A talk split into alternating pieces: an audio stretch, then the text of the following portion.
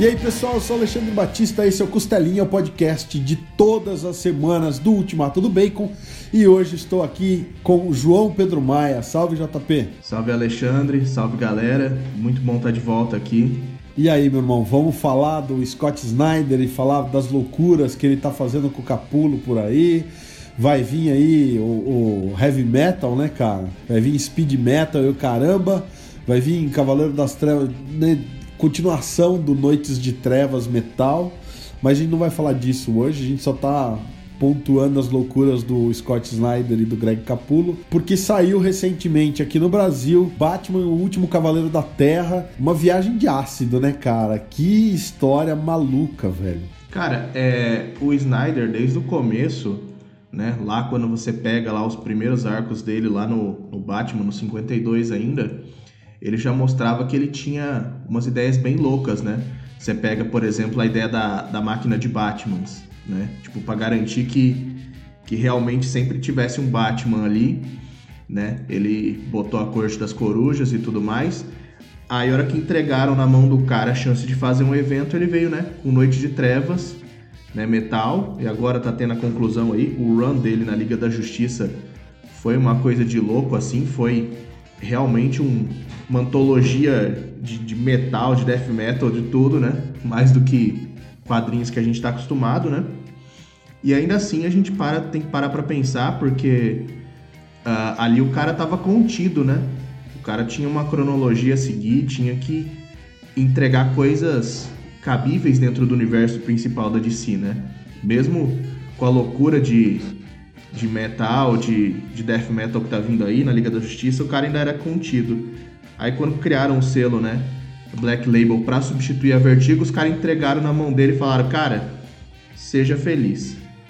E aí surgiu, né, o último Cavaleiro da Terra, que é uma coisa realmente, igual você falou, é uma viagem ácida, cara. O cara, ele se soltou mesmo, ele não tá contido, ah, mas a gente precisa do Flash em tal lugar para HQ do Flash, a gente precisa da Mulher Maravilha. Os caras só falaram, não, segue teu sonho aí, faz o que teu quer, faz teu nome aí. E o cara não brincou em serviço, né, mano? Cara, eu acho que ao contrário do Frank Miller, a gente falou recentemente do Superman ano 1 do, do Frank Miller, conversei com o Lucas sobre essa HQ, e o Frank Miller meio que se segura demais, né? Pelo menos a impressão que a gente teve lá no, no ano 1 é, Batman, o último Cavaleiro da, da, Terra é simplesmente chutação de balde, uma atrás da outra. O roteiro, sei lá, a primeira HQ eu ainda acho mais contida no começo. E parece que ela vai para aquela coisa meio Grant Morrison, né? Do Batman finalmente ficou louco. Ou, putz, tem uma, uma linha ali que eu gosto muito. Do Batman, né? Do, do... Bom, antes de falar, é, avisar a galera, a gente vai abrir então já para spoilers. Vamos falar de pontos da HQ. Então, se você ainda não leu o último Cavaleiro da Terra, dá uma conferidinha antes, ou se você não se importa com spoilers, segue aí com a gente. Mas a partir de agora vão ter grandes spoilers da saga, então, então estejam avisados. Cara, eu acho muito louco essa coisa dele acordar no, no asilo Arkham lá e, e de repente vem aquela coisa dele ter fantasiado, né?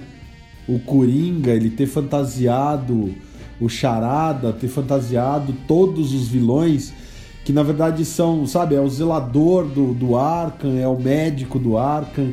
O Coringa, na real, é o médico principal dele, né? Uhum. E que ele tá ali, né? E, putz, eu gosto muito dessa, dessa jogada, porque toda chave de ácido, a partir daí, pode ser justamente essa leitura, cara. Que assim, ele tá ali e de repente ele pum, ele tá pirando ali pro meio e ele tá internado no, no, no, fundo, no fundo ele tá internado no Arkham, sabe? Ele tá lá até agora, por conta da, da história lá da morte do... Eu acho muito legal essa interpretação, JP, de que de fato teve, né, tipo, ele, ele, putz, cara, eu não sei nem, nem exatamente como interpretar dessa forma, porque para isso teria que ter tido a morte do moleque que é, entre aspas, filho do, do Joe Chill e que não é filho do Joe Chill, né? No beco do crime. Então na minha cabeça ficou por um tempo que assim, ah, o Coringa fez isso e aí o Batman ensandeceu de vez, foi pro Arkham. Mas daí você fala, tá, mas e daí como é que os médicos seriam os vilões? Daí você fala, não, daí não fecha não fecha a história, sabe? Eu, eu, o que eu gosto dessa HQ, cara, é isso Porque o cara chutou o balde e você fica, cara, não, eu tô tentando entender até agora, cara. E você, você curtiu, JP? Cara, eu achei muito foda porque é realmente, né, como a gente já comentou, o, o, o Snyder ele tem essas ideias loucas e ele aproveita realmente muita coisa que você já acha louco no universo principal, mas que não foi tanto pra frente. Então, já que já tá com spoilers, você tem ali na primeira edição, no final das contas, a revelação, né? Do, da questão do, do Asilo Arkham, que, que é o final, né? É aquela coisa da máquina de Batmans, né? De você estar tá sempre produzindo um Batman, e no final das contas era um plano do Alfred para tentar manter o Bruce vivo, né? Teoricamente, o, o Batman, né? O Bruce Wayne original morreu, e o Alfred deu uma enlouquecida e tá constantemente fazendo um, um novo Bruce Wayne, tentando limpar o Batman dele para ele poder sobreviver. E aí vem o final, né, da, da edição 1 que revela que na verdade o mundo acabou, né? E aí ele fica com essa coisa de que na verdade ele estava tentando só proteger o Bruce como ele sempre fez. Eu acho isso, que isso ficou bem legal. E, e fora isso, né, conforme ele vai desenvolvendo, né, esse mundo apocalíptico, vem aquela revelação meio que, que parecida com o que ele está mostrando na Liga da Justiça, né? essa batalha entre o Lex Luthor e a Liga, né? Entre o, o bem e o mal, né? Teria sido isso justamente que, que causou o fim do mundo, que causou a destruição da própria Liga. Do Batman ter acreditado na, na população e a população ter, ter traído a Liga da Justiça, por assim dizer. Vou te fazer uma pergunta bem polêmica, então o pessoal que está ouvindo aí, se quiser xingar nas redes sociais, pode xingar porque a ideia dessa pergunta é justamente gerar discussão e levantar polêmica. O último Cavaleiro da Terra é o Reino do Amanhã do, do Scott Snyder e do Greg Capullo, JP, para você? Cara, o Reino do Amanhã, talvez. Porque assim, nos anos 90, cara, o final dos anos 90, quando saiu o Reino do Amanhã, o que era 96, eu acho, né? A gente tava ali pro meio dos anos 90, a gente tinha o Superman que tinha morrido e voltado, o Batman que tinha tido a coluna quebrada e voltado. E o Reino do Amanhã é meio que esse o futuro daqueles heróis dos anos 90, né? O Mark Wade pega todo aquele cânone dos anos 90 e dá aquela extrapolada, meio como seria o futuro desses heróis. E a impressão que dá é que o último Cavaleiro da Terra, o Scott Snyder pega um raio-x do que é a DC hoje, né, a linha principal hoje, e extrapola como seria um futuro. Então, por isso a pergunta: você acha que funcionaria? E agora te deixo responder, juro que eu não vou te interromper. Cara, mas é isso que eu tô falando, entendeu? Tipo, é, não é tanto o do universo de si como tava, tipo, da forma. Eu não, não lembro agora exatamente quem dava as cartas na época do Reino do Amanhã, mas o cara. É, ele foi extrapolou realmente isso pro futuro. Só que não, não dá para dizer exatamente isso da história do do Snyder, por quê? Porque ele que tá dando as cartas, entendeu? Então é como se, tipo assim, é, seria o reino do amanhã dele, dele mesmo, não, não do próprio universo de si, porque ele que tá dando as cartas. Então seria como se ele dissesse, olha, no universo principal, as coisas vão acabar de um jeito melhor, porque é o que a gente espera de uma história em quadrinhos, né? É, sempre se resolve da melhor maneira, né? E aí você tem os Elseworlds, onde a coisa fica um pouco mais degringolada. Mas aí, a partir do momento que você descobre como o paralelo de como esse mundo do último Cavaleiro da Terra acabou com a própria história que ele está mostrando na liga, fica muito essa coisa, tipo, ó, tá vendo, ó? Se isso pudesse acontecer no universo principal, era assim que aconteceria lá, entendeu? É assim que o mundo acabaria. Então, sim, é, ele está extrapolando o universo de si, mas é porque, né, é a própria cabeça dele, é tudo criação dele, é o, é o mundo dele, né? Porque ele é o universo de si atual. Concordo plenamente. Eu só perguntei porque, assim, eu acho muito massa essa questão. É o que eu falei, tá? É tudo bem. A gente pode é, é, ler a HQ literalmente e falar, ok, o mundo foi pro saco e o Batman. Bom, enfim, tá, tá com spoilers, a gente já falou isso. Então tá, tem o Ômega lá, o Ômega é o Batman original, todo mundo acha que ele é um clone, mas não, ele é o Batman original e a gente vê ali que ele derrotou o Darkseid. Então, pô, o cara se vingou pela crise final, foi lá, decapitou o Darkseid, empalou o cara e se, se auto-intitulou como Ômega, porque ele provavelmente deve ter dominado inclusive a equação antivida, pelo jeito. Porque a gente vê que ele tá querendo fazer o. Ele quer, ele quer extinguir o, o pensamento, né, cara? Ele quer criar um mundo onde não exista mais o livre-arbítrio. Porque o que, o que aconteceu com o Batman naquele mundo, né? Ele foi. Na verdade, ele não tinha morrido, né? Como a galera acreditava. Mas quando o Luthor colocou o, a ideia, o ideal dele contra o do Superman e o mundo é, falhou, né? Por assim dizer, tipo, a, a humanidade falhou o Batman ele quis dar um último voto de confiança, ele teria sido morto não por um super vilão, mas na mão do, da própria população.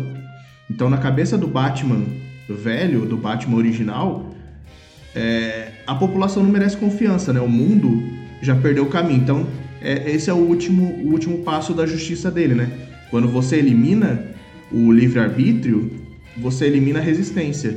Só para fazer um paralelo aqui, um, tem um arco, né? Quando durante o do motoqueiro fantasma que ele passa os poderes para Alejandra, lá na época do próprio medo, que é justamente isso.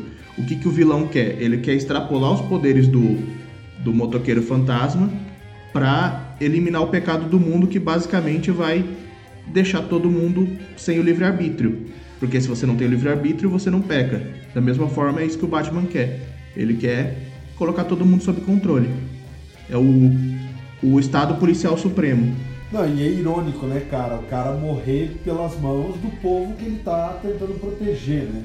E que no fim a gente descobre que ele não morreu. O que eu acho engraçado, cara, é que assim, tem essa leitura e, pô, o cara tá pica das galáxias lá, matou todo mundo, dominou a equação antivida e no fim a gente vê o bebê Kalel chegando na Terra. Cara, o que, que é aquilo? É uma declaração de que as coisas são cíclicas no universo DC. Como é que a como é que ele sabia que ia cair a nave, ele faz os cálculos lá e a nave vem. Aquele final é completamente ininteligível, cara. Eu realmente não entendi. Eu não sei se tá faltando ler alguma coisa que eu não li, mas eu sinceramente não consegui entender aquele final ali do, do bebê Kalel chegando ali. Cara, eu achei que isso ficou muito legal porque isso combina muito com, com aquilo que a gente tem falou lá nos especiais do, do relógio do juízo final, né? De que da questão do metaverso, de como uh, tudo gira em torno da chegada do Superman, né? Mas isso também é uma é uma referência lá na edição 2, porque você lembra quando ele encontra o Lex na edição 2, né? Sim. Então o Lex ele explica onde que deu errado o plano dele, né? Como que o Superman morreu, como que todo mundo se voltou contra eles no final das contas e vilões, heróis, todo mundo morreu no fim das contas. E aí o Lex tá louco já e ele tá tentando justamente trazer de volta o Superman, né? Aí clonagem, abrir portais para mundos paralelos, que eu acho que é isso exatamente que o que o Batman faz. Pelo que eu entendi era isso, justamente de abrir um portal uh, do tempo, ou pelo menos para um mundo paralelo, para que um Kal-El de outro mundo pudesse chegar àquele, né? Nossa, Porque que... você lembra que o, o Lex ele tinha uma coleção de, de Supermans lá, né? Que eles até acabaram perdendo controle. Sim, sim. É uma, uma coisa que, ele, que o próprio Lex que passa pro, pro Batman, né? Nessa questão do, de como o Superman é, representava a esperança, e aí de como a população não correspondeu nem ao próprio Lex, porque o Lex esperava que que ele fosse perder essa batalha de ideais e ser salvo pelo próprio Superman. Só que quando a população escolheu o Lex, o próprio Lex ficou uh, chocado com a reação que foi o que causou a morte do Superman. Ele ficou perplexo. ficou perplexo. Enfim, é genial isso, né? Porque eu tinha pensado nessa coisa do relógio do juízo final do Manhattan empurrando né, a, a, criação do Superman, mas eu falei, pô, será que tá conectado e tal? Enfim, eu achei muito massa, cara, porque fazia tempo que eu não parava de ler uma HQ assim e ficava com ela na cabeça, dessas de super-herói, né? É, mas fazia tempo que eu não parava depois de, de ter lido e pensar assim, putz, cara, e aí, que será? Que o cara queria, é, qual será que é a ideia de fato por trás. Eu curto muito essa coisa de que dá para você imaginar que nada daquilo é real e que o Bruce tá só no Arkham e que na verdade o universo DC não seria real, né? Sim. É, o, o Bruce seria só um magnata lá com problemas mentais porque os pais foram assassinados e o cara ficou, sei lá, esquizofrênico, alguma coisa assim. Muito louco, muito legal. Falando da edição, cara, o que, que você achou do formato dela, do preço? Vamos falar um pouco da parte gráfica e técnica da Panini aí. Acho que é importante a gente mencionar isso daí. A não ser que você tenha, enfim, mais alguma coisa para falar da HQ nesse momento. Cara, é... eu acho que a edição eu achei eu achei que ficou legal. Eu não estou entendendo exatamente ainda qual é o plano da Panini na, na hora de publicar é, os especiais do Black Label, porque alguns você tem ali que estão saindo no formato especial, né? Tipo a Harleen, né? Tipo o Superman Ano 1, que são um formato mais caro, com mais páginas. E o próprio Último Cavaleiro das Trevas, né? Último Cavaleiro da Terra. Toda hora eu falo Último Cavaleiro das Terras, das Trevas. Ah, horrível. É, mas ele tem mais páginas, mas não, não saiu tão mais caro, entendeu? O que acontece é justamente isso. Uh, ele não tá no mesmo. Apesar dele ter mais páginas, ele não tá no formato de álbum gráfico como Harleen e como Superman, né? Ele não tem o mesmo tamanho? Cara, eu não sei. Eu não, eu não peguei o Harleen ainda e nem o, nem o Superman, mas o, o preço tá bastante diferente. É, porque assim, cara, eu, se eu, eu vou depois conferir aqui, porque eu peguei os três. E o que eu notei era que o formato do Superman e do Harleen era mais ou menos o mesmo. Lombada quadradinha, um formato um pouco maior, ele não é o formato americano, ele é aquele formato que lembra os BDs é, franco-belgas, sabe? Que é um formato mais tabloidinho, assim, sabe? Sim. Ele tem um tamanho quase de revista, um pouco menor que revista, entre um formato de revista e de formato americano. Ele é mais largo, ele não é tão. Ele é quase quadradão, assim, sabe? Sim. É, mas é isso que eu falo, é em questões de, de, de, dimensão, sabe? De um contra o outro. Não, então, mas, mas o que me espanta é que, assim, de fato, o Harleen e o, o Superman 1 estão com um preço diferenciado, né? Mais caro. E o, o último Cavaleiro, Last Night, cara, ele tem o mesmo formato e uma coisa que eu notei, por ser da área de editora, da área gráfica e tal, é que no Last Night, principalmente na primeira edição, tem muito uso de cor especial, cara. E isso é um negócio que encarece pra caramba. Eu não sei se não jogaram o preço errado no Last Night, porque é, com cor especial na capa, capa com verniz, reserva de verniz e tal, é, se tem uma HQ que teria justificativa para estar tá mais cara, seria essa Last Night, entendeu? Porque tem cor especial sim, ali. Sim, mas o que eu falo em questão de, de formato é que, por exemplo, ó, eu peguei aqui para garantir que eu não tava falando tanta merda. O Last Night, ele é 17 por 26. O Harleen é 21 por 27, entendeu? Ah, tá. O tamanho dele é maior, então, portanto, a impressão deu essa, essa encarecida. É, esse, esse formato 21 por 26, vou, vou, dar uma, vou antecipar aqui, quem tá no, no mercado editorial é, abriu o edital para o PNLD literário, né? E no PNLD literário, o formato dos livros para o governo é 21 por 28, né? Daí ele dá 20, pouco por 27,5 com o refile. Então é um formato, cara, que tá vindo aí com tudo. os livros oficiais do governo, de, os didáticos e livros de literatura, coleção de literatura em quadrinho, tudo que vem por aí de 2021 para frente, é a tendência que seja meio que nesse formato. Então é, é sei lá, não sei se tem alguma relação, mas é só uma curiosidade que eu tô trazendo para quem tá ouvindo. Sim, sim. Mas é aquela questão, né, cara? É, até que você e o Lucas fizeram, né, já o, a conversa sobre o mercado editorial. Eu, eu não terminei de ouvir, né? Que eu tive um, uns problemas, eu não consegui terminar de ouvir isso. Agora que eu acabei de lembrar que eu não terminei de ouvir esse especificamente. Mas aí você tem isso, né? O Batman, apesar dele ter essas cores diferenciadas, ele tem o tamanho de uma HQ normal, né? O Arlequina, ele saiu no, no formato maior, né? O tanto que, por exemplo, né, não dá pra gente comparar o preço por número de páginas, né? Mas no primeiro anúncio que eles fizeram, agora já voltaram atrás do Coringa é, Sorriso de Matar, ele tinha esse formato aí de, de álbum maior.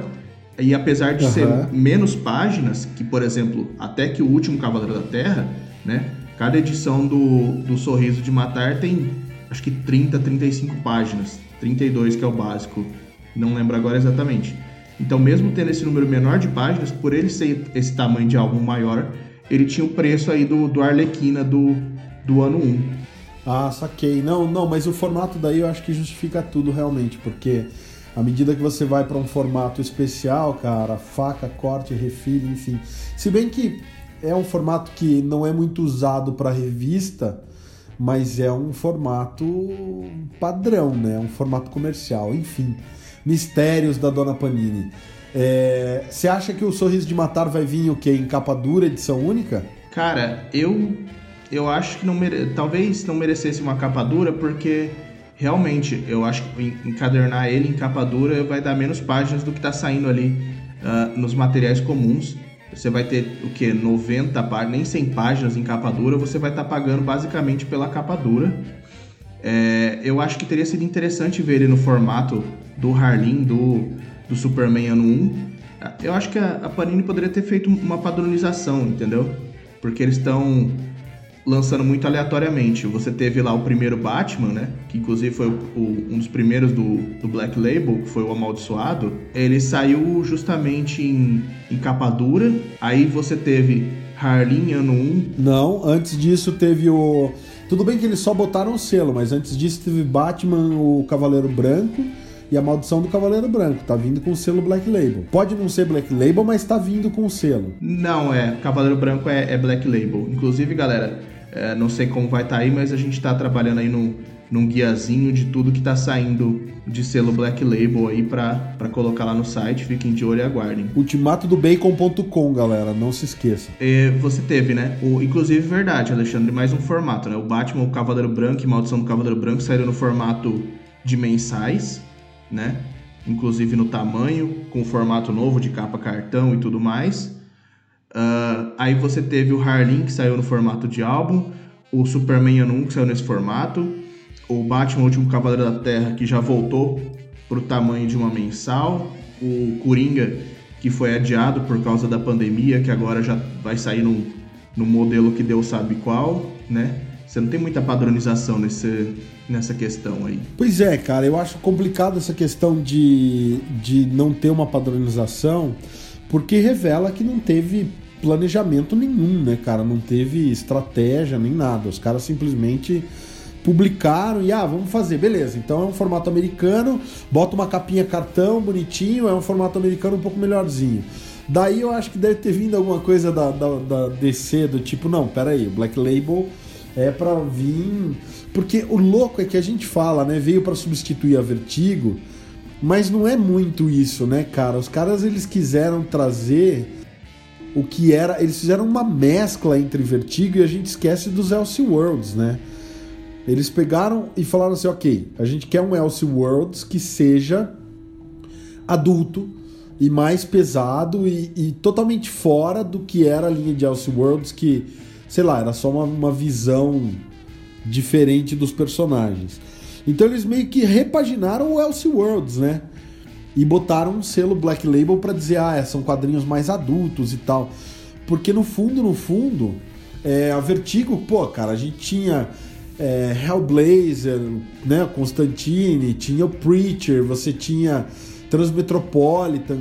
A gente não tá vendo nada de título desse jeito, ou pelo menos por enquanto, não tem nada que tenha essa cara, né, de tipo... Eu vou dar um spoiler aqui, da, é, isso vai estar tá comentado lá na nossa matéria, do Ultimato do Bacon, mas é que, por exemplo, uh, toda a linha nova do, do Sandman, inclusive que tem agora, não chegou aqui ainda, mas já está lançando lá nos Estados Unidos, o título do Constantine no universo, né, do Sandman, que é um, um subtítulo da DC Black Label, que eu também não entendi porque é um subtítulo, né, já que era justamente para unir tudo sobre um banner. No mesmo caminho, né, você tem ali que ainda falta ser publicado aqui, mas que já está saindo lá fora também, a Hill House Comics, né?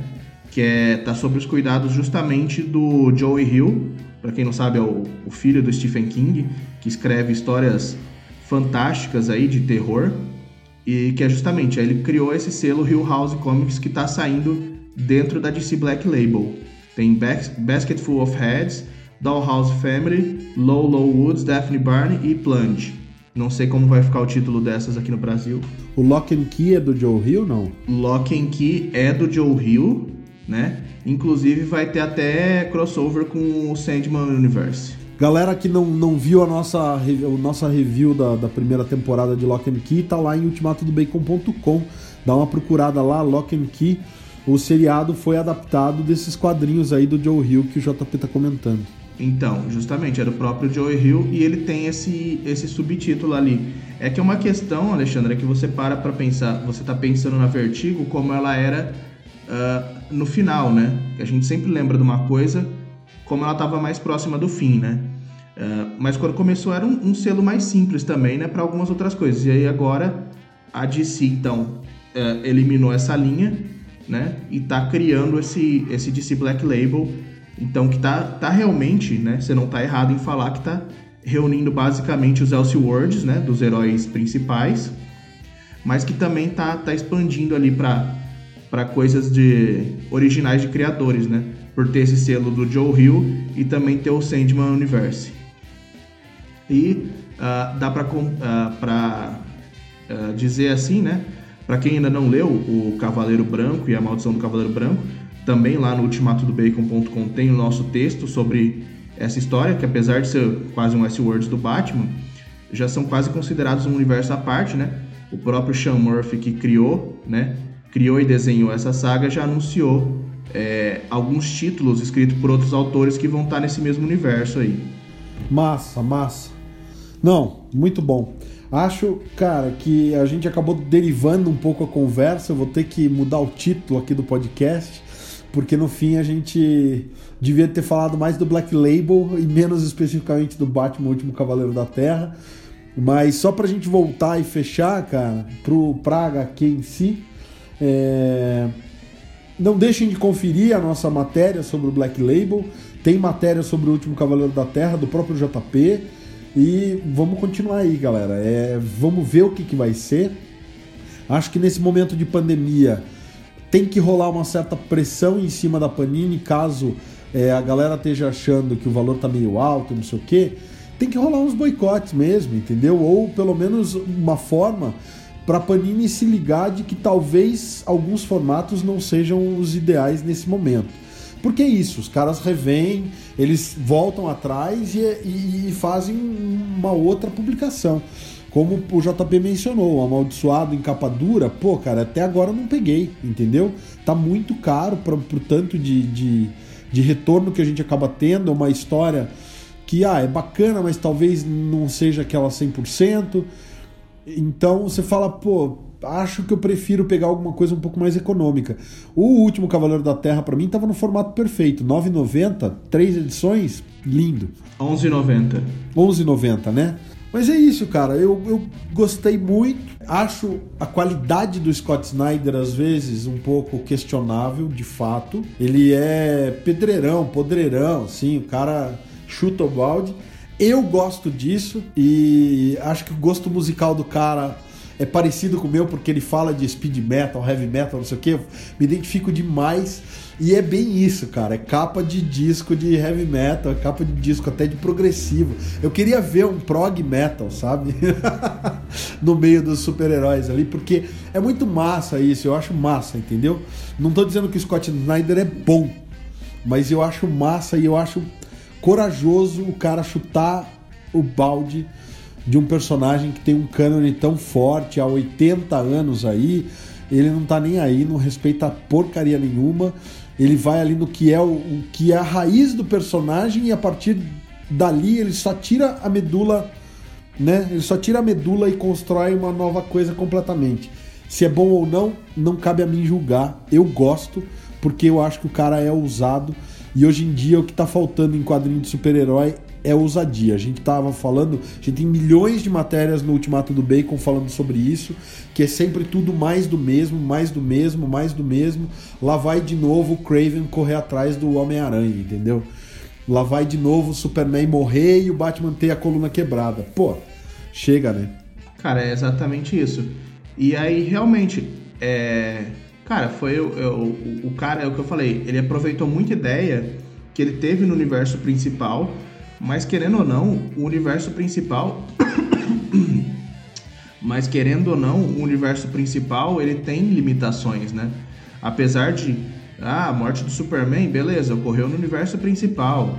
Ah, a, a Batman da coluna quebrada foi no universo principal, mas ainda assim tem algumas limitações. Você nunca conseguiria contar o, o último Cavaleiro da Terra no universo principal, entendeu? A Liga da Justiça, no ponto em que ela chega, né? O que infelizmente foi um problema, né? Você chega naquele ponto ali extremamente alto do run dele, e aí tem esse corte que, que vai para death metal. Cara, foi uma das coisas mais broxantes que eu já vi na minha vida, né? A nova liga não, não encaixa em nada com a antiga e você fica esperando esse death metal que ficou engastanhado aí por causa da, da pandemia, né? Ficou muito assim, né? Vamos fazer o paralelo com a música, né? O cara ele começou um solo de guitarra fenomenal no, né, no run dele da liga. A hora que ele chegou nas notas mais altas lá, alguém foi lá e tirou o plug. tirou o plug do amplificador, cara, pode crer. Algo mais a dizer, JP? Cara, é, fica aqui a minha sugestão para que todo mundo dê uma chance ao DC Black Label. É, no fim das contas, não, não é nada fantástico, né? A gente não vai dar uma de, de, de outros lugares aí que vendem tudo como se fosse fantástico, né? Mas é sempre bom um, um olhar diferente, né? Pra gente não viver sempre do mais do mesmo. Você dando uma chance pro Black Label, você vai achar histórias boas e ruins, né? Isso é um fato. Tem gente que ama, por exemplo, o, o Batman Amaldiçoado, tem gente que não gosta tanto.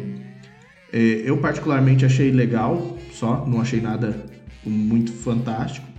É, o, o, último Cavaleiro da Terra vai ter gente que não vai entender, que não vai ver é, sentido em nada do que acontece lá e realmente não tem.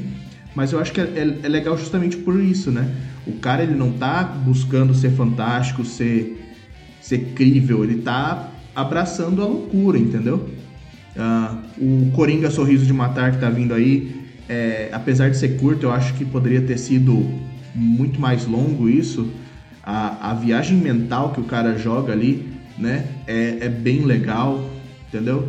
Eu preciso pegar ainda Harleen, tem títulos que ainda estão sendo lançados lá fora, então ainda vão demorar para chegar aqui, como uh, As Mortes do, do Questão, a Terra Morta da Mulher Maravilha, né? São títulos que eh, empolgam, né? São ideias fora do, do, do, cotidiano, né? Muito acima do que a gente espera de uma edição comum do Batman. Ou do Superman. E ou... é uma pena porque acaba tendo pouca saída no público brasileiro, às vezes, né? Quer dizer, para uma empresa do tamanho da Panini, é uma pena isso porque demora mais justamente porque a galera do, do marketing, de vendas e tal, é, julga que são títulos que talvez vendessem menos. E o contrário, né? Talvez justamente por ser diferente, por ser venda mais. É, é, é, é esquisito, né, cara? A gente tem também aí a expectativa alta que para três Coringas, que apesar de ter sido anunciado lá atrás como sendo parte né, do renascimento, parte do, dos planos acabou atrasando demais, agora vai sair como Black Label, vai ficar essa, essa coisa no ar da continuidade aí. Mas vai, é, querendo ou não, vai ser uma história interessante de ver, né? Mas a arte tá bonita, hein, cara? Você viu o. Caramba, o Jockey postou lá eu, eu fiquei empolgado, cara. É, vai ser, vai ser interessante, cara. Uh, querendo ou não, é. Cara, é uma ideia que a gente tá esperando já faz um tempo já, então uh, vai ser legal ver. É, o último trabalho aí do Jones, né? Apesar de ser no seu maior fã do cara, uh, foi incrivelmente fantástico, né? Que foi o Doomsday Clock. É, independente do, dos caras talvez terem desistido de aproveitar todas as ideias, de aplicar tudo que ele foi visto, querendo ou não, a história analisada só pela história, não pelo impacto, é genial. Então, o impacto talvez ainda a gente ainda veja nos quadrinhos depois, mas é irrelevante. Então é isso aí, pessoal. Esse foi o Costelinha de hoje. Se você curtiu, não deixa de compartilhar nas redes sociais, dá um like, comenta aí.